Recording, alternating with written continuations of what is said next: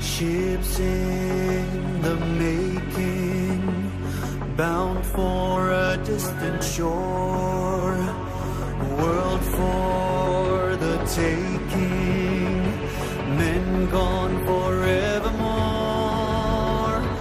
boarding and setting Sexto Continente. Dirigido por el obispo de San Sebastián, Monseñor José Ignacio Monilla.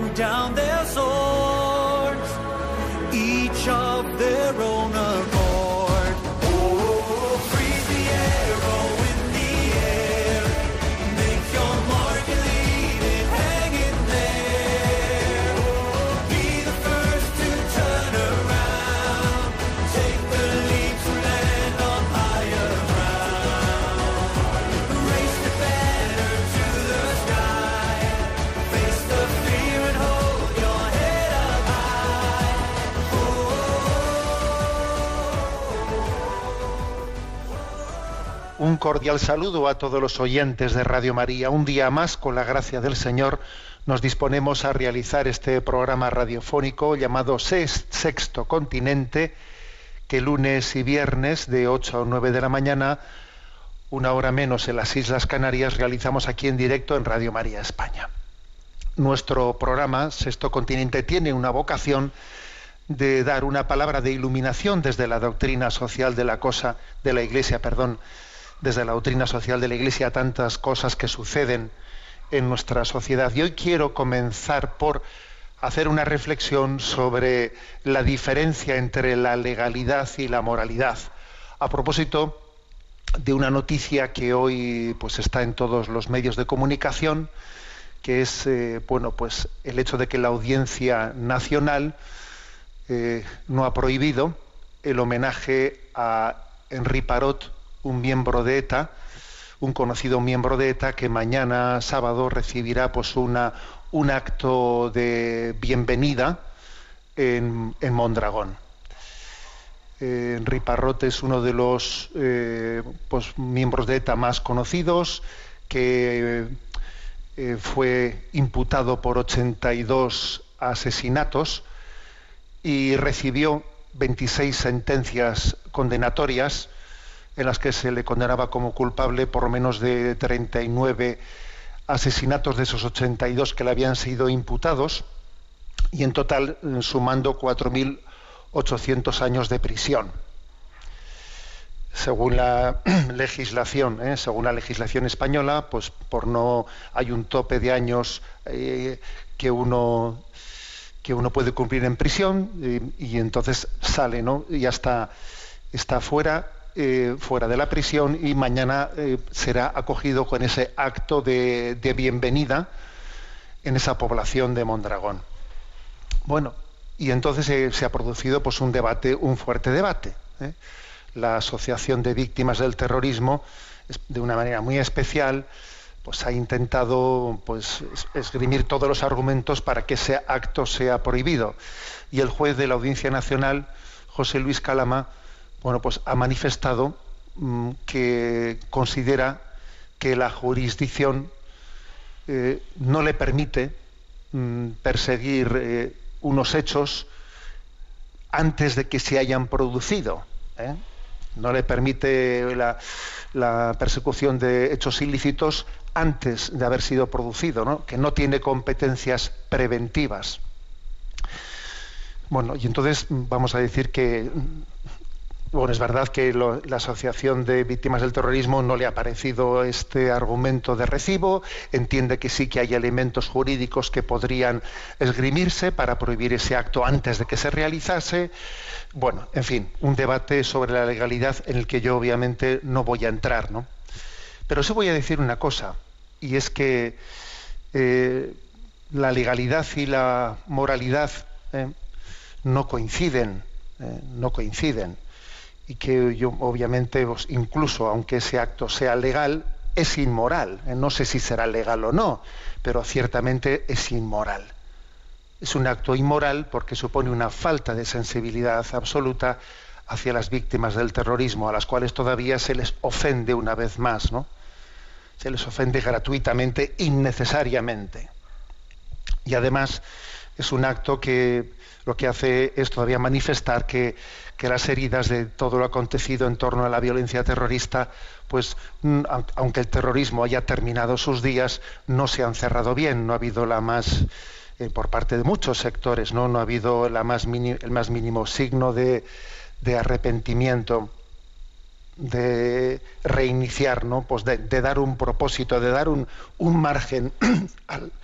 Disculpad. De dar un margen al, al, al, perdón. De dar un margen a reiniciar una relación, una relación nueva, ¿no? No sé si será legal o será ilegal, ¿no? Pero ciertamente no es moral, es inmoral. Hay una máxima una máxima no solamente en el Evangelio, sino que pertenece, yo creo que es el patrimonio común ético, ¿no? de un mundo que intenta también buscar el bien común, que es actúa con los demás como te gustaría que actuasen contigo. Y obviamente este acto, pues, ese acto de, de una bienvenida, de un homenaje, pues, a un terrorista que ha ofendido a tantísimas personas y no ha mostrado el más mínimo arrepentimiento, pues es un nuevo acto de ofensa gratuita. Sexto Continente es un programa que tiene interacción con los que son usuarios de redes sociales en Instagram y en Twitter a través de la cuenta arroba obispo munilla, con los que son usuarios de Facebook a través de el muro que lleva mi nombre personal de José Ignacio Munilla y recuerdo también que los programas anteriores los tenéis a vuestra disposición tanto en el podcast de Radio María como en la página web multimedia www en ticonfío.org. Bien, eh, he elegido un primer tema, un primer tema de comentario que me parece, me parece interesante y es el hecho de que estos días el CIS, eh, el CIS español, centro de eh, centro que, es pues un organismo público, ¿no? En el que se presentan pues cada X tiempo pues eh, las intenciones eh, demoscópicas, los barómetros eh, especialmente de intención de voto, de valoración de los políticos, etcétera, pero el CIS no únicamente, aunque, este, aunque estos suelen ser los temas principales que los medios de comunicación eligen, el CIS no únicamente suele preguntar sobre la tendencia política, las valoraciones, también preguntas sobre temas sobre el posicionamiento religioso de la población, de la población española. ¿no?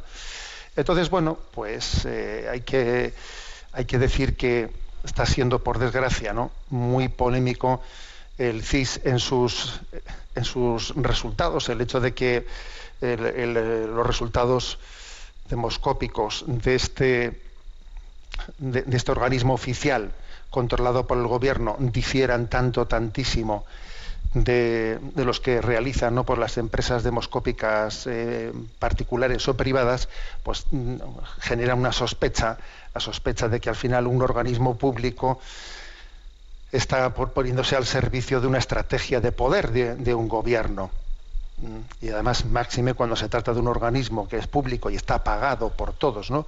por todos los contribuyentes, eso, pues esa, sospecha ciertamente es, eh, es, un tema muy serio que debiera de ser revisado. ¿no? Pero no voy yo a ello, aunque me parece que, que, decir esto va a encuadrar lo que yo me dispongo también a comentar ahora, y es que también en este, en este CIS hay una, unos datos sorprendentes sobre la tendencia religiosa española, ¿no? Y vamos, y soy consciente, eh, soy consciente de que la, tendencia en la que aumenta la secularización y por lo tanto, pues eh, es previsible que los datos de, de evolución del número de españoles creyentes, etcétera, que vayan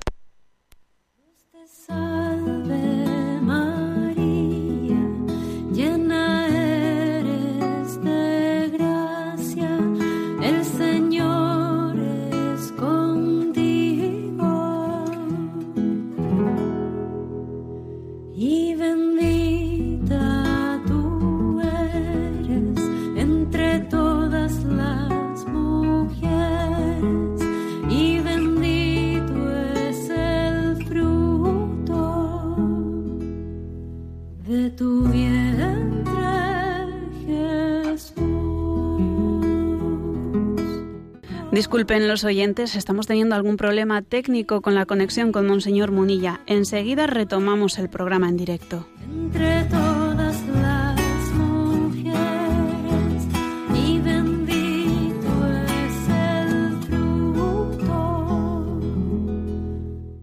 Bueno, en este mundo de los medios de comunicación hay, una, hay un dicho que dice problemas del directo, cosas del directo. Bueno, pues sí, es cierto que hoy estamos teniendo problemas con, la, con el modo de conexión habitual y vamos a continuar pues este programa de Sexto Continente que hoy realizamos pues a través de una conexión móvil que supongo que ahora pues estaréis percibiendo el sonido pues con una calidad distinta ¿eh? bueno ya lo lamento y espero que podamos pues eh, solucionar con facilidad este problema pero bueno estábamos comentando estábamos comen- comentando los resultados del CIS el barómetro, eh, digamos, del Instituto Sociológico del Gobierno del Gobierno español, del Estado español, sobre, eh, sobre la tendencia eh, religiosa española.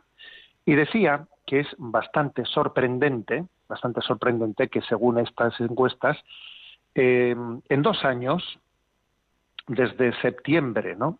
Del 2019 a septiembre del 2021, según los resultados del CIS, eh, el número de los católicos que se, el número de los españoles que se consideran católicos ha pasado del 67% al perdón, del 69%, 69,2 al 57,4, ¿no? Entonces uno dice, a ver, en el espacio de dos años ha disminuido un 12% el número de españoles que se consideran católicos, ¿no? Y uno dice, hombre, a ver, ese descenso en dos años cuesta creerlo, cuesta creerlo. ¿eh? Ya sabemos ¿no? que existe un, progresivo, una tendencia de secularización en nuestra, ¿eh? en nuestra cultura, pero cuesta creer ese descenso en dos años de un 12%. ¿eh? Máxime cuando tenemos en España no una encuesta, sino yo diría pues casi una especie de examen de reválida cada año que es el famosa, la famosa asignación de la X del IRPF en la declaración de la renta, en la que no se ha acusado descenso alguno. No se ha acusado descenso alguno. Entonces, ¿cómo es posible que si en la, en la X de la IRPF no se ha acusado ese descenso, cómo es posible que haya un 12% de descenso en dos años? ¿no? Bueno, uno creo, creo que tiene que, por una parte, hacer una lectura crítica de que somos, eh, somos manipulados fácilmente, ¿no? Por, por, la propia demoscopia. Es muy triste que, pues, que la demoscopia, etcétera, se ponga al servicio a veces de, bueno, pues de pretensiones ideológicas que sea utilizada ideológicamente. Esa es una primera lectura y esto obviamente nos lo tenemos que hacer ver. ¿eh? Pero en segundo lugar también, yo creo que, otra, otra apreciación que hay que hacer es que obviamente esa secularización se está produciendo, aunque no sea en esos números que tienen, eh, que tienen la sospecha de estar siendo manipulados. Pero sí que es verdad que esa secularización se está produciendo. Y los elementos por los cuales esa secularización se produce de una manera progresiva y durante muchos años de, pues como, como, un, como una especie de goteo imparable, obviamente son muy diversos, son muy complejos y es imposible ¿no? que yo aquí eh, entre a saco a, dar una opinión. Vamos a valorar en qué proporción cuáles son los elementos que explican todo eso. Ahí hay muchas cosas, pero también incluso tiene que haber autocrítica por nuestra parte, porque también ¿eh? si nosotros tuviésemos más capacidad evangelizadora, más, más santidad, más coherencia con nuestra vida, obviamente, eh, pues podríamos tener esa fuerza del espíritu que se necesita para poder revertir esas tendencias sociológicas. Pero me quiero referir, por una experiencia que he vivido en esta semana, me quiero referir también al influjo. De la manipulación anticatólica de una buena parte de los medios de comunicación. ¿eh? Porque, porque los medios de comunicación no, eh, no todos están al servicio de dar noticia de una realidad, sino que muchas veces parten ¿no? de una ideología que intenta moldear la realidad a esa, ¿no? a esa ideología.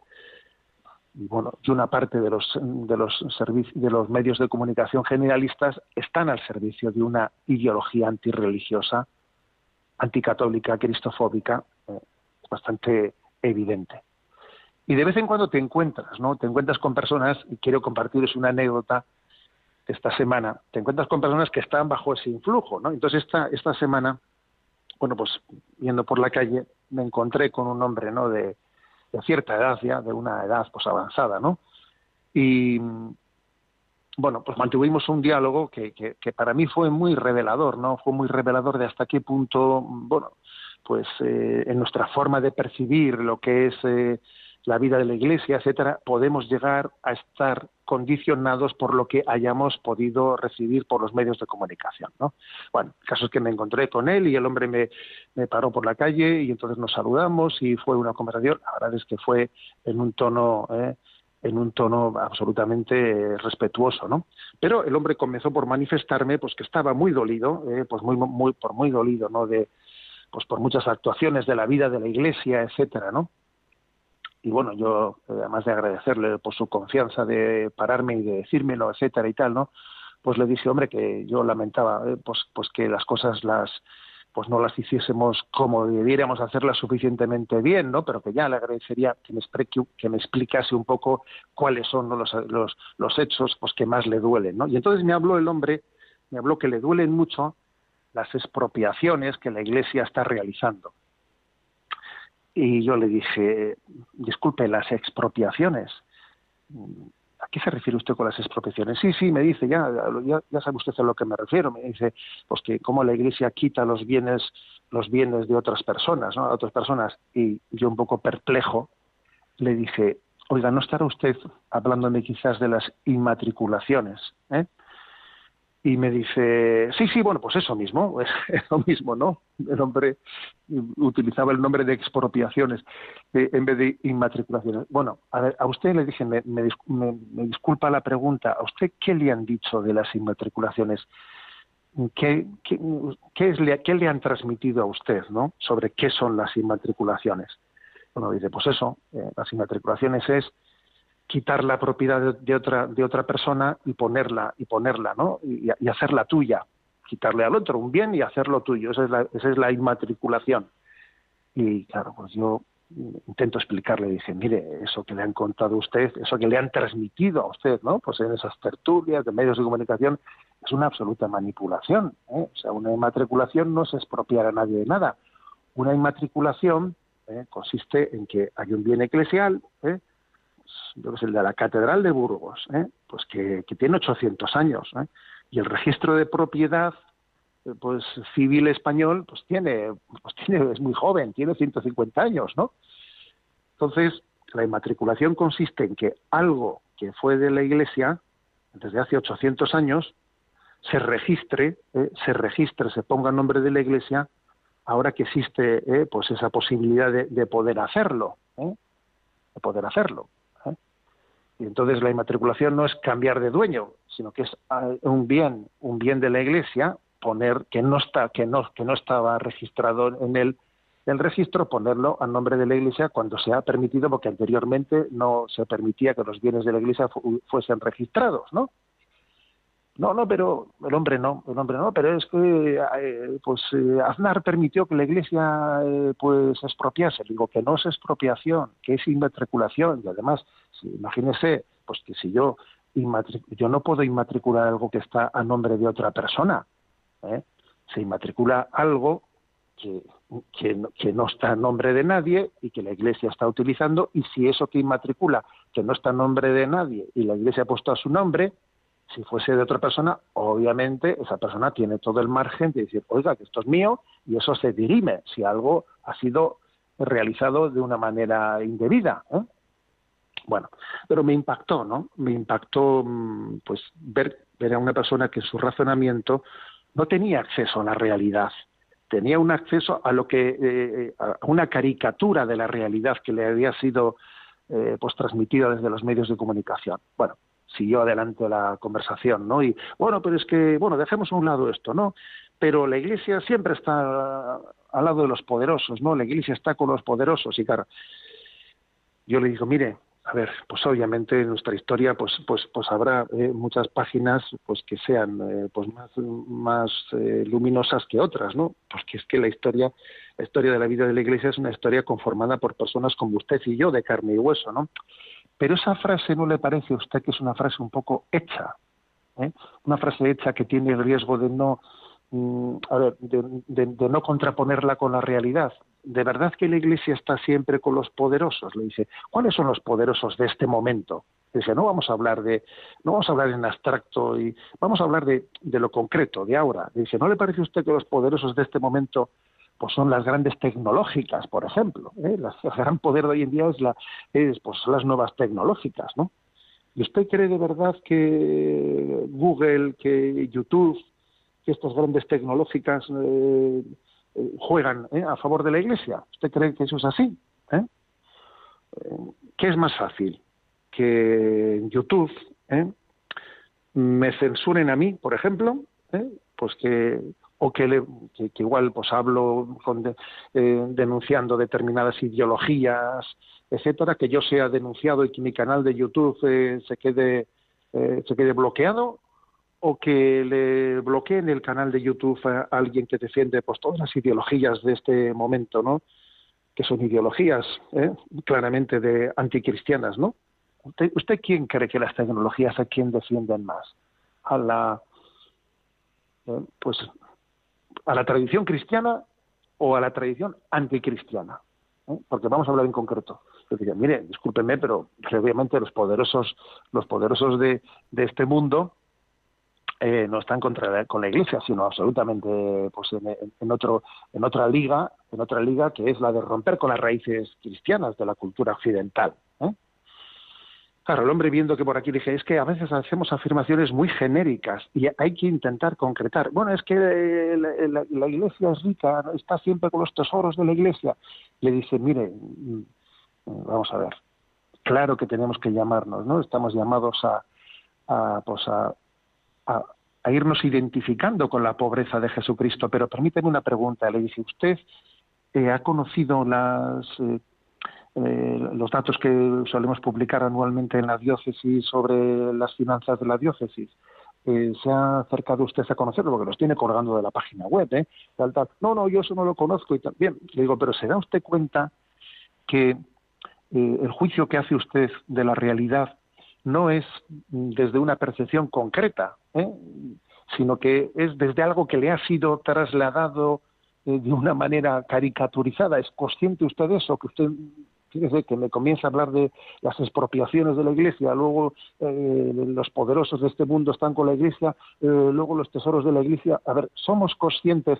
Y claro, cuando después uno ve uno ve lo, eh, pues, mm, pues lo que, por ejemplo, el FIS refleja sobre la tendencia progresiva, etcétera, que obviamente, como he dicho antes, tiene muchos elementos y, y todos ellos no hay que examinarlos cada uno por separado, vemos que vemos que existe una manipulación, ¿eh? una manipulación de la opinión pública desde una perspectiva claramente, ¿no? Pues eh, des- desarraigadora de, nuestras raíces religiosas.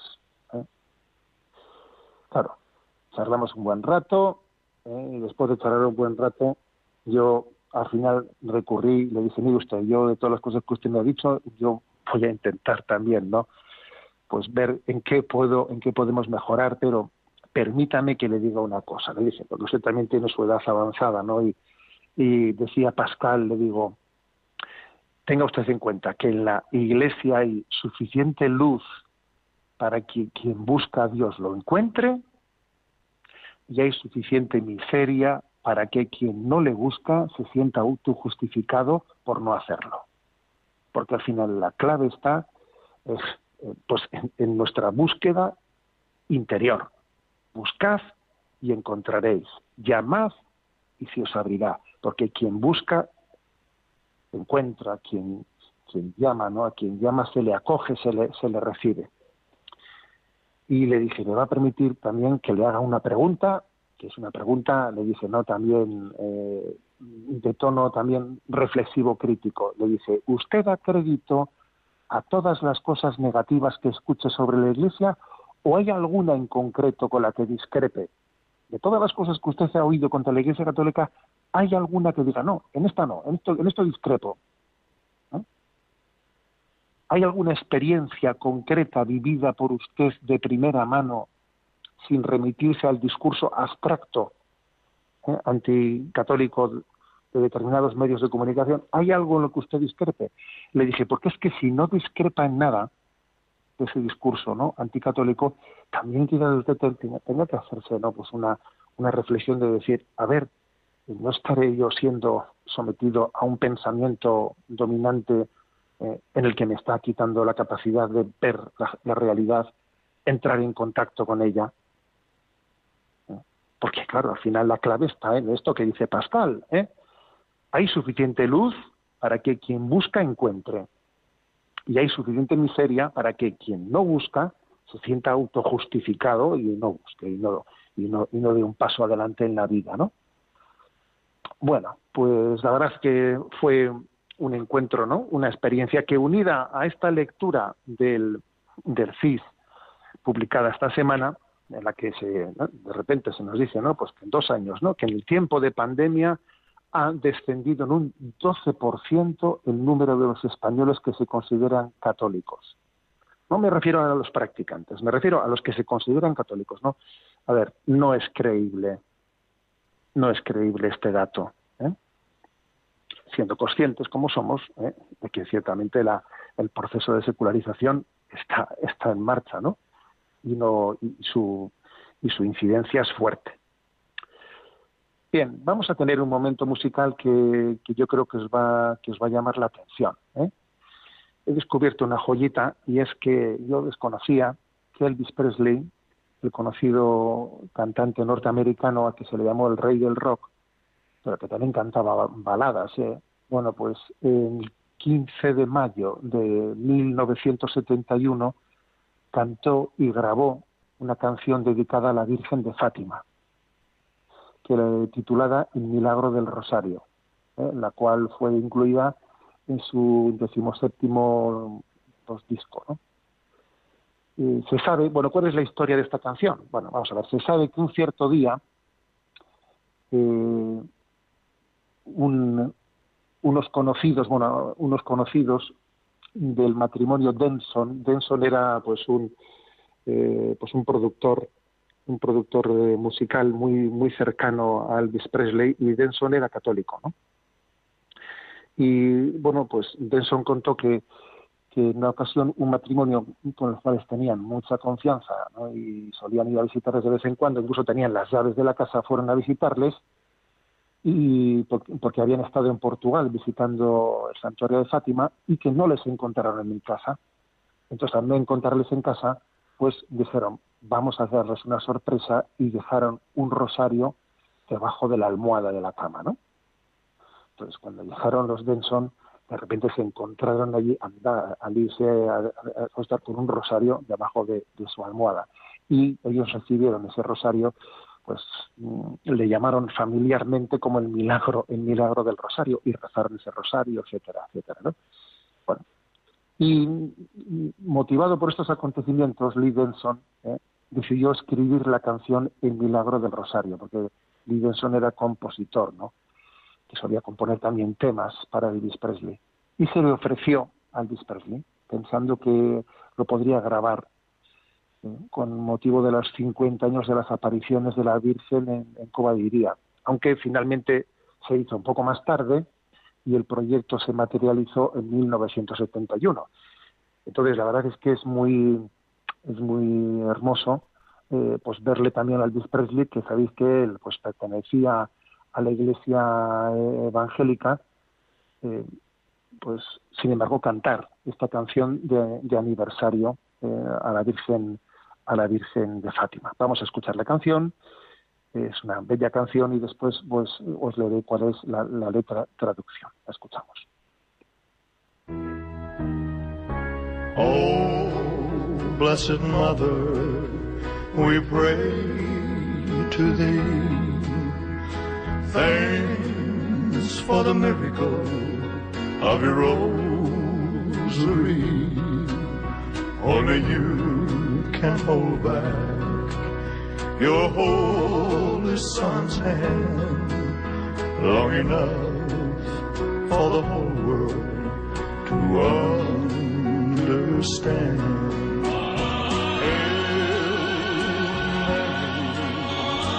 Full of grace, the Lord is with thee.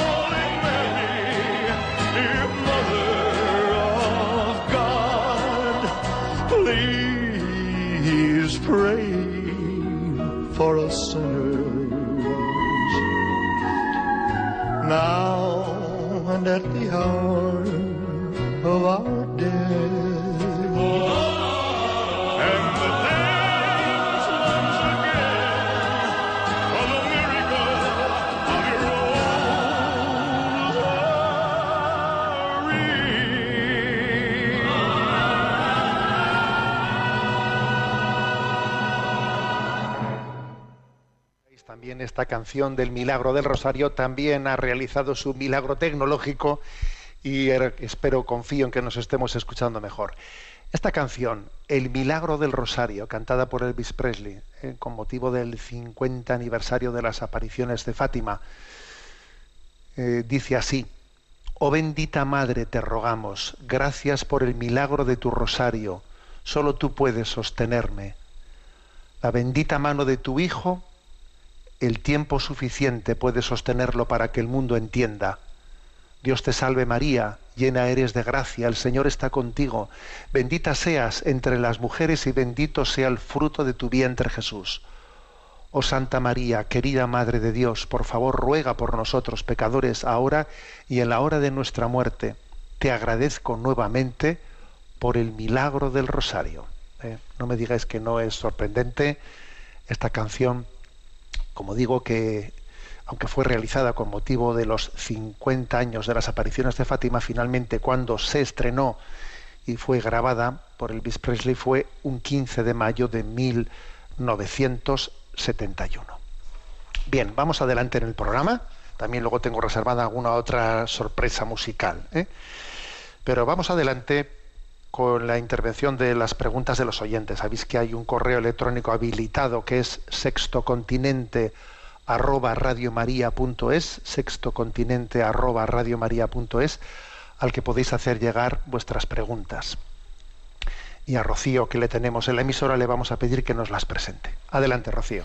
Muy buenos días. La primera pregunta es de un matrimonio que escribe desde Alicante y dice, querido Monseñor, somos un matrimonio católico casados desde hace 48 años. Toda nuestra historia matrimonial ha sido un regalo del Señor, demostrándonos su amor y su misericordia continuamente. Hemos tenido cuatro hijos y varios abortos porque así ha sido voluntad de Dios. Nuestro primer hijo murió a los tres días de nacer. Nuestras tres hijas tienen ahora 42, 40 y 32 años. Las dos hijas mayores estuvieron con nosotros en la iglesia desde su mayoría de edad. Nuestra hija de 42 años, después de vivir varios años con su novio y tener una hija en común, ha decidido casarse por lo civil, pero a pesar de todo bautizó a nuestra nieta, cosa que a nosotros nos dio mucha alegría. Muchas veces le hemos insistido para que se casen por la iglesia, pero no quieren. Otra hija sigue soltera y vive sola.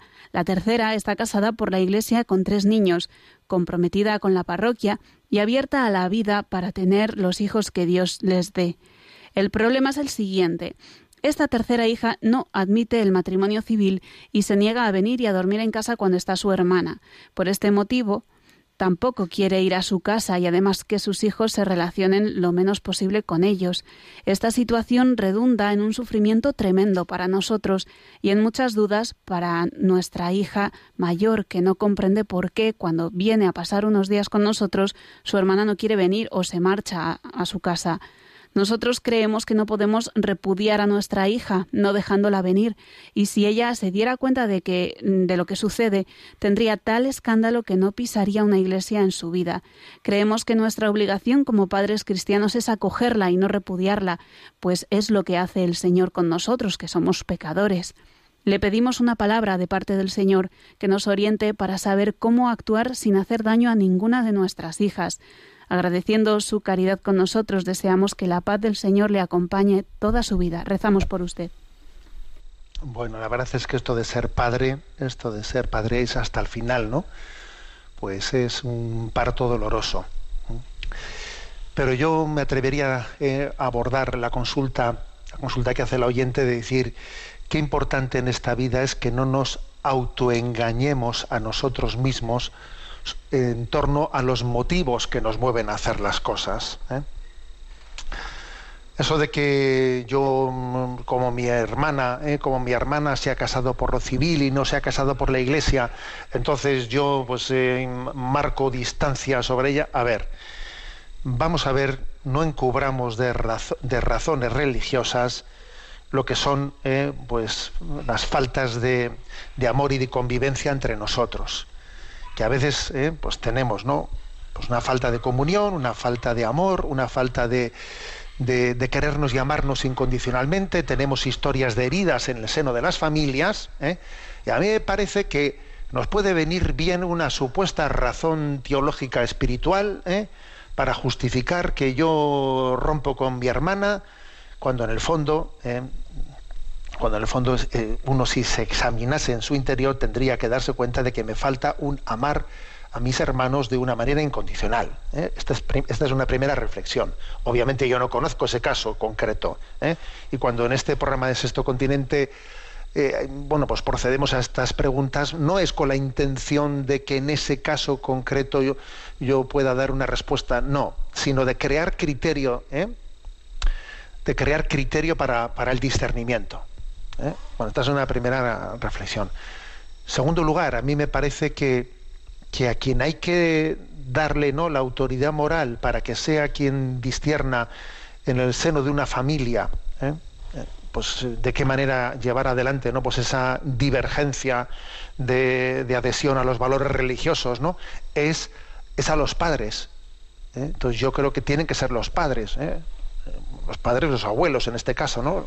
Los padres los que lleven adelante decir, a ver, con nuestros hijos que una no se ha casado por la iglesia y otro tal, pues ellos tendrán que ser ¿eh? los que los que vean prudentemente cómo llevan adelante ese discernimiento y no un hermano entrando allí a saco eh, con unos criterios que están desautorizando lo que sus padres hacen. No me parece correcto. Creo que tienen que ser los padres ¿eh? a los que se les conceda la autoridad moral de, de ese discernimiento.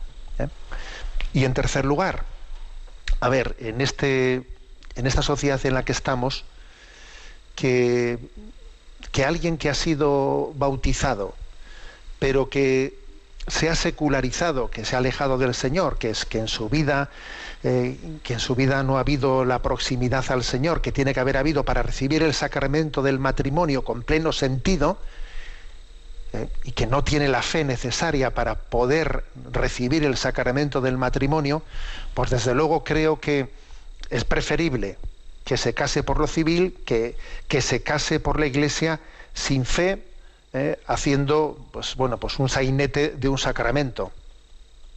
Es preferible. ¿eh? O sea, es decir, forzar a una persona que se case por la iglesia sin la fe suficiente para ello es un error muy grande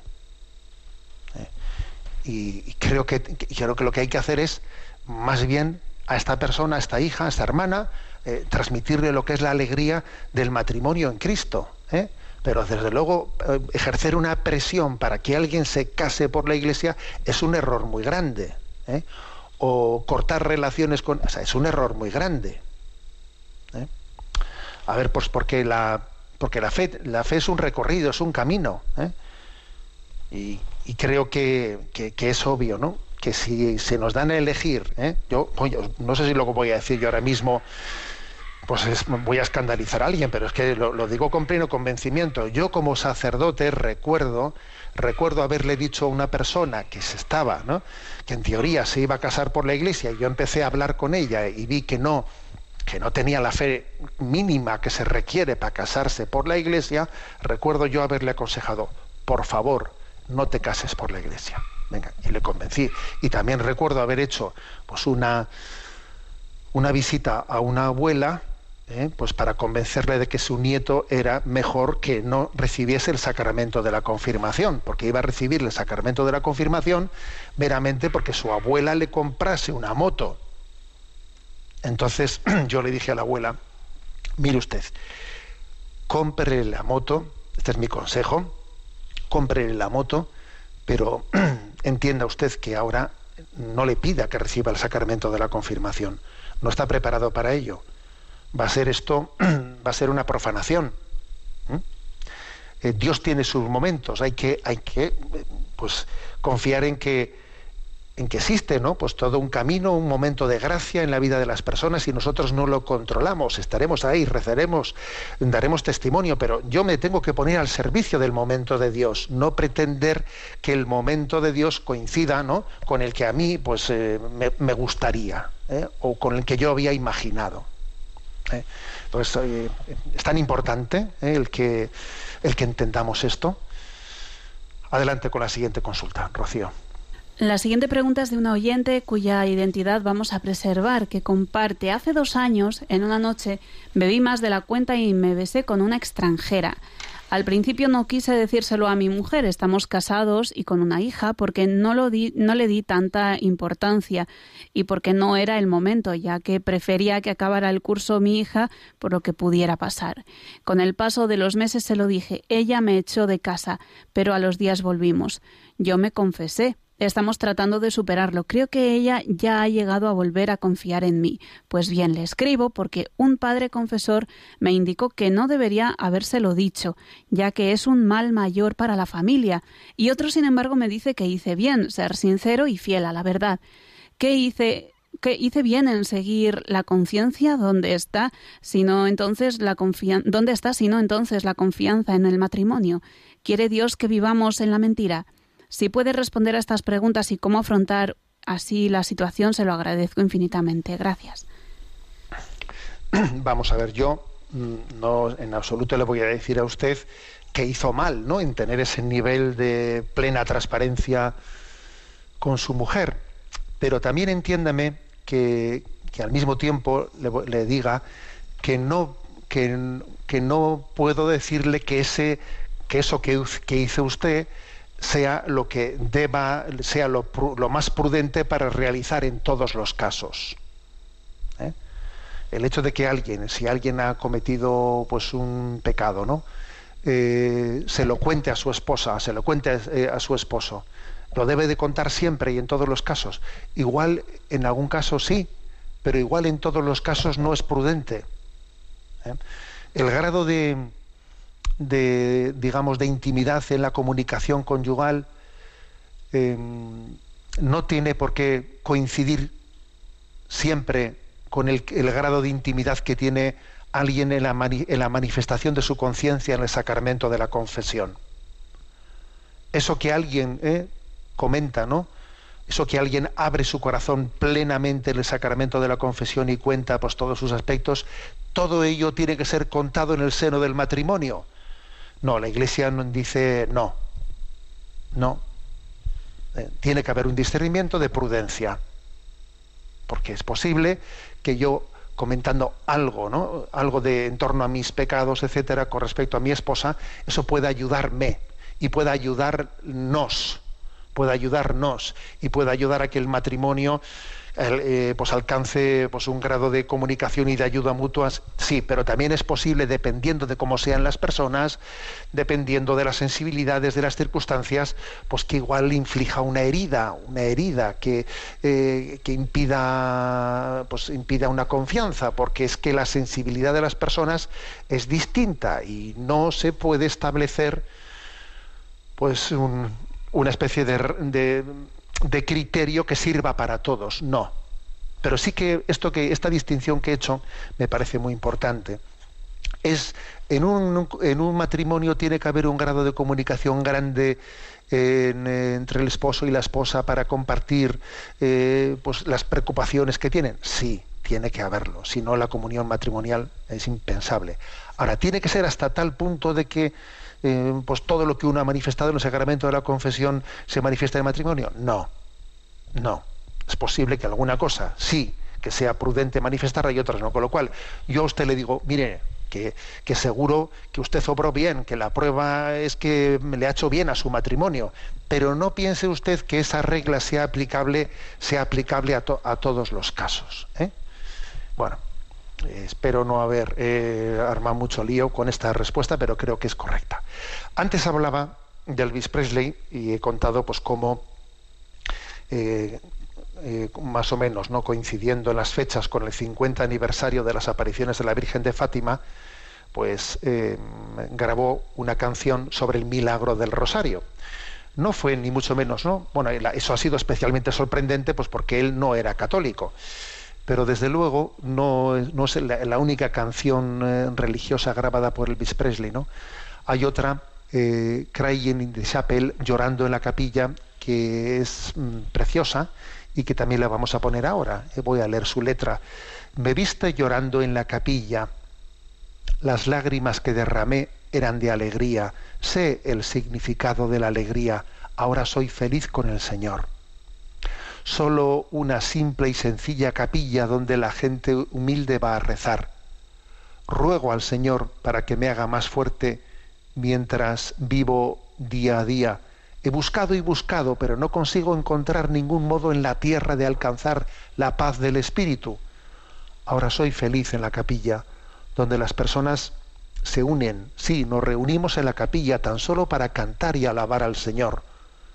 Buscarás y buscarás, pero no podrás encontrar ningún modo en la tierra de lograr la tranquilidad del Espíritu. Lleva tus problemas a la capilla, arrodíllate y reza entonces tu carga será más ligera y seguramente encontrarás el camino. Escuchamos esta canción.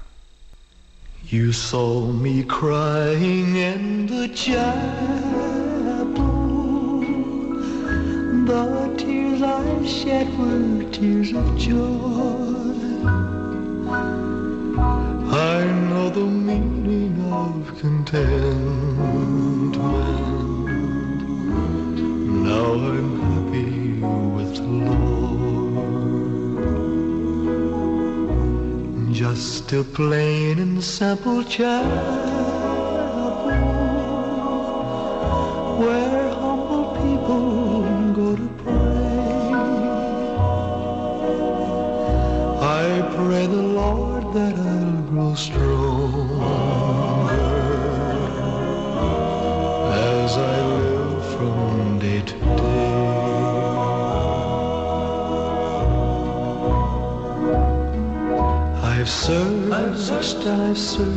but I couldn't find no way on earth to gain peace of mind. Now I'm happy in the chapel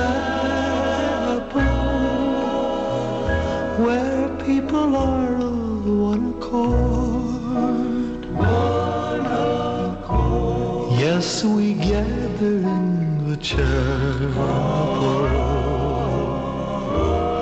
just to sing and praise the Lord. You'll search and you'll search, but you'll never find no way on earth to gain peace of mind. Take your troubles to the chapel. Get down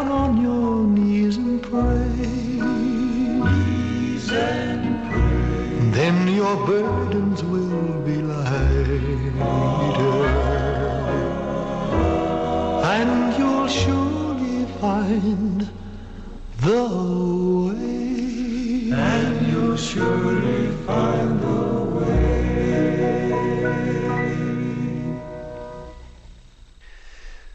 Una preciosa canción sobre esa intimidad con el Señor que tenemos en ese en ese lugar, el que llamamos la capilla, ese que por cierto, ¿no? antes hemos hablado de la Virgen de Fátima y también ese término la capeliña, ese lugar, esa pequeña capilla de encuentro con el Señor, en ese bajo la mirada de María es un lugar emblemático, entrañable, donde, donde los haya. Continuamos eh, presentando las preguntas que han llegado al correo electrónico habilitado sextocontinente arroba radiomaria.es al que podéis hacer ya llegar vuestras preguntas. Adelante, Rocío, con la siguiente. Elisa Fernández mm, pide que se explique cuál es la normativa de la Iglesia Católica a día de hoy sobre las veces que se puede comulgar al día. Dice, he escuchado cosas bastante distintas y le rogaría que nos lo explicase. ¿Qué dice la normativa de la Iglesia al respecto? Bueno, vamos a ver, la normativa al respecto dice ¿eh? Que se permite comulgar dos veces al día siempre y cuando se participe íntegramente en dos misas. ¿eh? No más ¿eh? por el riesgo a banalizar la comunión.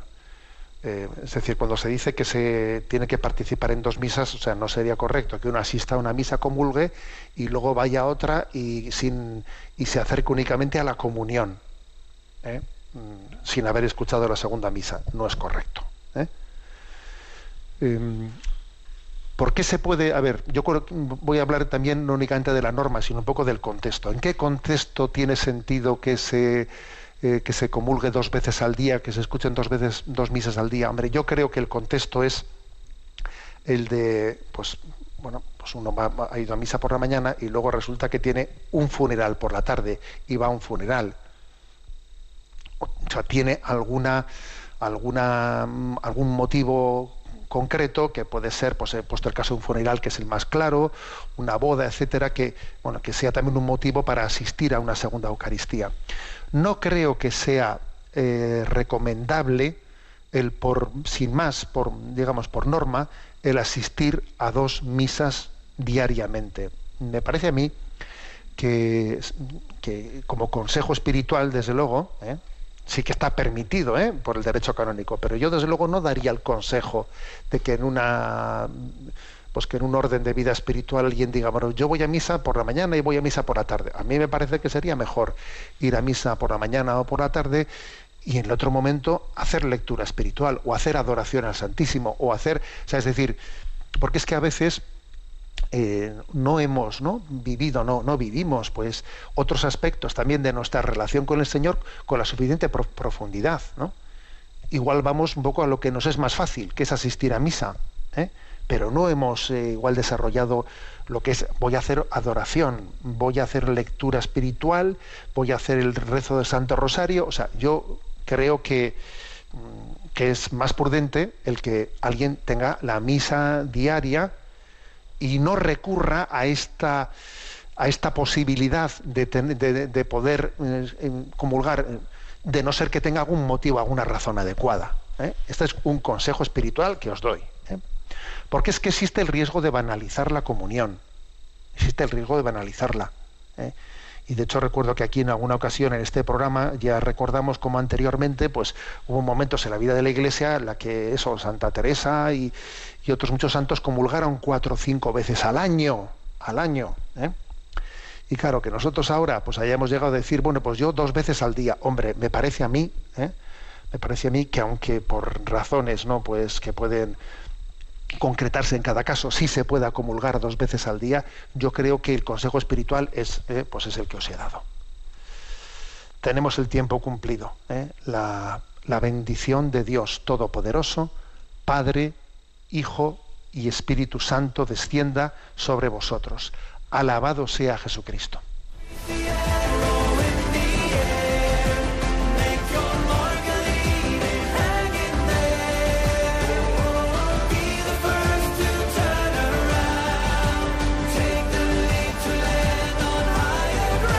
Y así finaliza en Radio María Sexto Continente, un programa dirigido por el obispo de San Sebastián, Monseñor José Ignacio Monilla.